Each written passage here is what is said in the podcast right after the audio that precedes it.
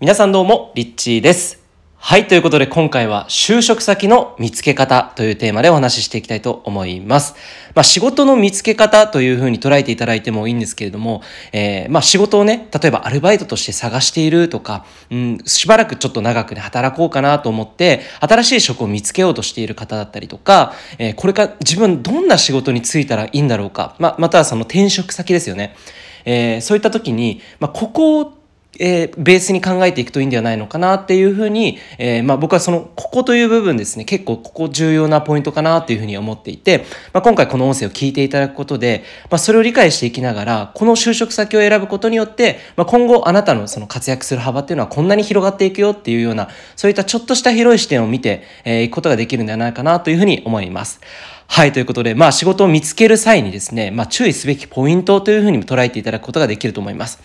で、えー、ほとんどの人がですね、まず一般的に就職っていうふうに行くとですね、まあ、自分の過去の実績を見て、えー、こういったところに、えー、就職していくっていうふうな考え方が一般的だと思います。まあ本当に例えば、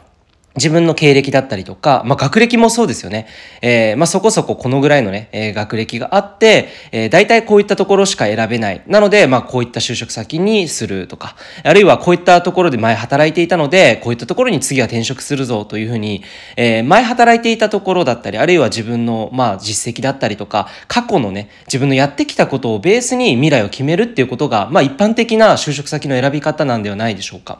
なんですが、まあ、この捉え方をちょっとやっぱ変えていくっていうのがすごく大事だと僕は思っていて、っていうのはなぜかというと、この今の社会っていうのは資本主義の、資本主義の、えー中でこうゲームが行われているようなものなんですよね。なので、その仕事というものもですね、まあなんかこう、うん、一生それをやっていくっていうふうに捉える必要もないですし、えー、なんか過去こういうことをやっていたから、次は同じようなこういった、えー、ちょっと似たような業種で選ぶっていうふうに考える必要もないと僕は思っています。で、それは、えー、まあ年齢によってまたその選び方っていうのは変わってくるとは思うんですけど、もちろん雇ってくれなくなってしまう年齢とかももちろん、それは業種によってあると思うんですが、まあ、基本的に広い視点で考えるとですね、えー、この自分の仕事を将来的に、例えばですね、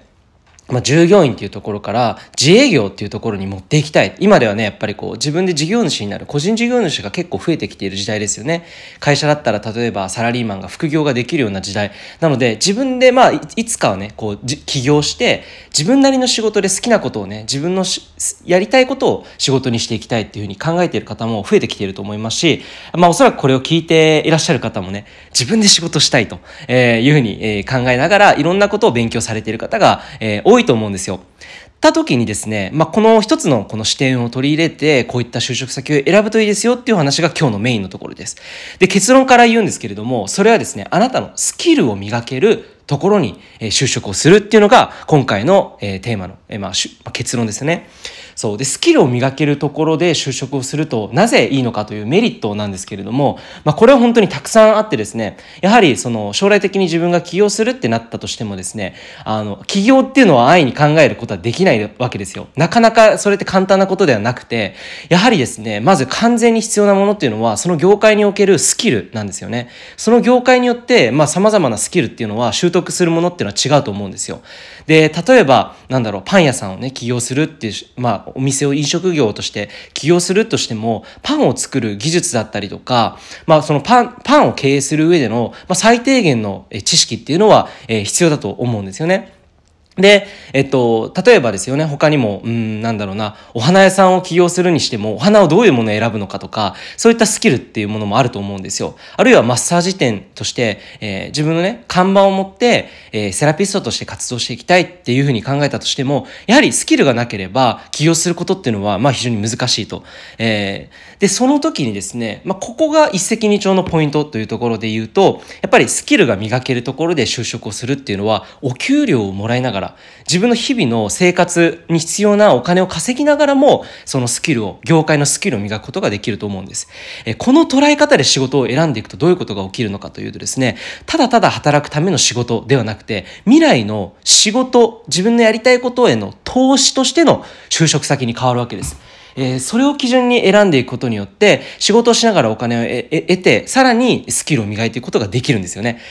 そして、えー、ある一定の時期が経って、例えばそこで5年間働いたとしたら、あなたはそのスキル、もうすでに、えー、5年間で培われてきた、えー、普通の人だったら5年かけて学べ、あの、他のところでは学べないものをあなたは5年かけて学んでいるので、まあ、その知識を得て、えー、起業していくっていう選択肢が増えるわけなんです。で、その選択肢が増えるか、増えるとどういうことが言えるかというとですね、まあ、今回のテーマでも本当に広い視野で、これから先のあなたの未来への大きなね、えー、リターンにもなっていくというところで言うと、まあ、ここは資本主義っていうのを最初に冒頭にも、あの、話したんですけれども、本当にこの資本主義っていうこの社会の中でのルールとしては、やはりその、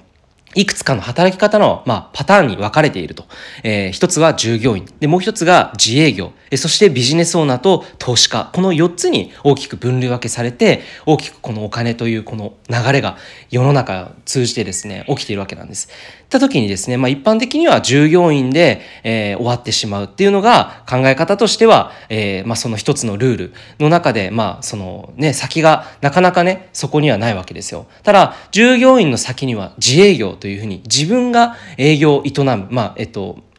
業を営むですよね。えー、自分で、まあ、えー、仕事をしていくことができるという選択肢もあるわけなんですね。ってなった時に、えー、就職先を選ぶポイントとしては、えー、まずはその自営業になるために、えー、選べる、そのスキルを磨けるようなね、えー、そういったところに就職するのが、一番、まあ、えー、後々のことも考えても、一番いい投資ではないのかなというふうに、えー、僕自身考えています。で、じゃあこういうことを言っていると、じゃあリッチーさんどうなんですかっていうふうにね、聞かれると思うんですよ。で、まあ、僕自身も、あの、本当に過去を振り返ると、自分が、え、こういったことを将来的にしていくっていうのを基準に仕事を選んできました。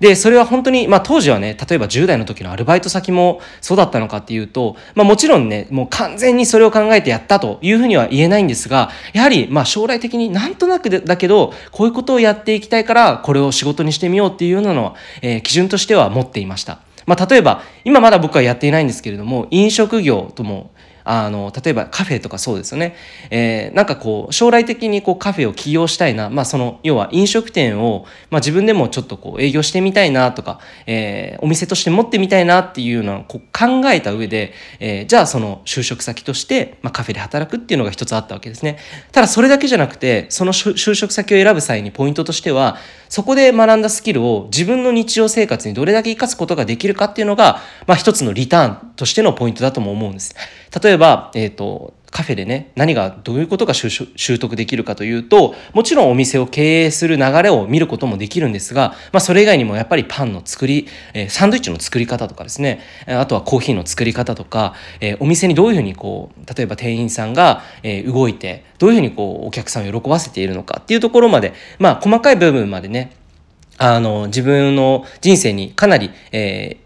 まあ、ポイントとしてね、得られるものは大きいわけなんですね。そういうふうに視野を広げていくと、あの、一個ね、ここで選んで、ここの就職先で働いていくっていう、その決めた選択肢の中でも、なんか少しのリターンを得るんではなくて、ただ働いてお金を得るっていう、ただその仕事として働くっていうわけではなくて、将来的にこんなにもいいことが得られるっていうような視点を持って、広い視点を持って、就職先を選ぶっていうことを結構やっていました。で、まあ、それは飲食店だけに限らずですね、えー、例えば、まあ、今直接的に影響しているもので、で一番大きなリターンとして僕が学んだのは、まあ、コピーライティングだったんですよね。で、このコピーライティング技術を自分自身で、まあ、お金をこう使ってね、投資して、まあ、えー、何十万円っていう金額を払って学んで、そしてそのスキルっていうものが実際に今の自分の仕事にも生きているんですけれども、自分でいきなりそれを起業してやっていくっていう前に、ちゃんと就職をして、えー、ある、まあ、数年間ですね、ちゃんとその、えー、事業、事業というか、まあ、ちゃんとそこで、えー、実績を作っていく。まあ、そこでちゃんとアウトプットして、いろんなことをノウハウとして学んでいくっていうことに時間を割いた時期がありました。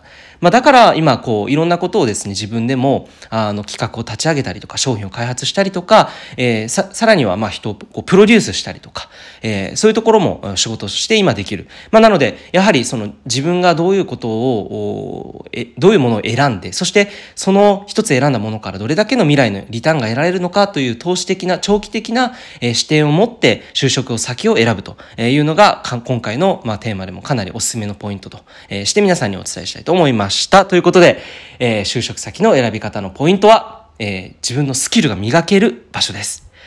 はい、ということで今日も最後まで聞いてくださりありがとうございました。ちょっと久しぶりのね、更新でしたけれども、また更新したいと思います。リッチーでした。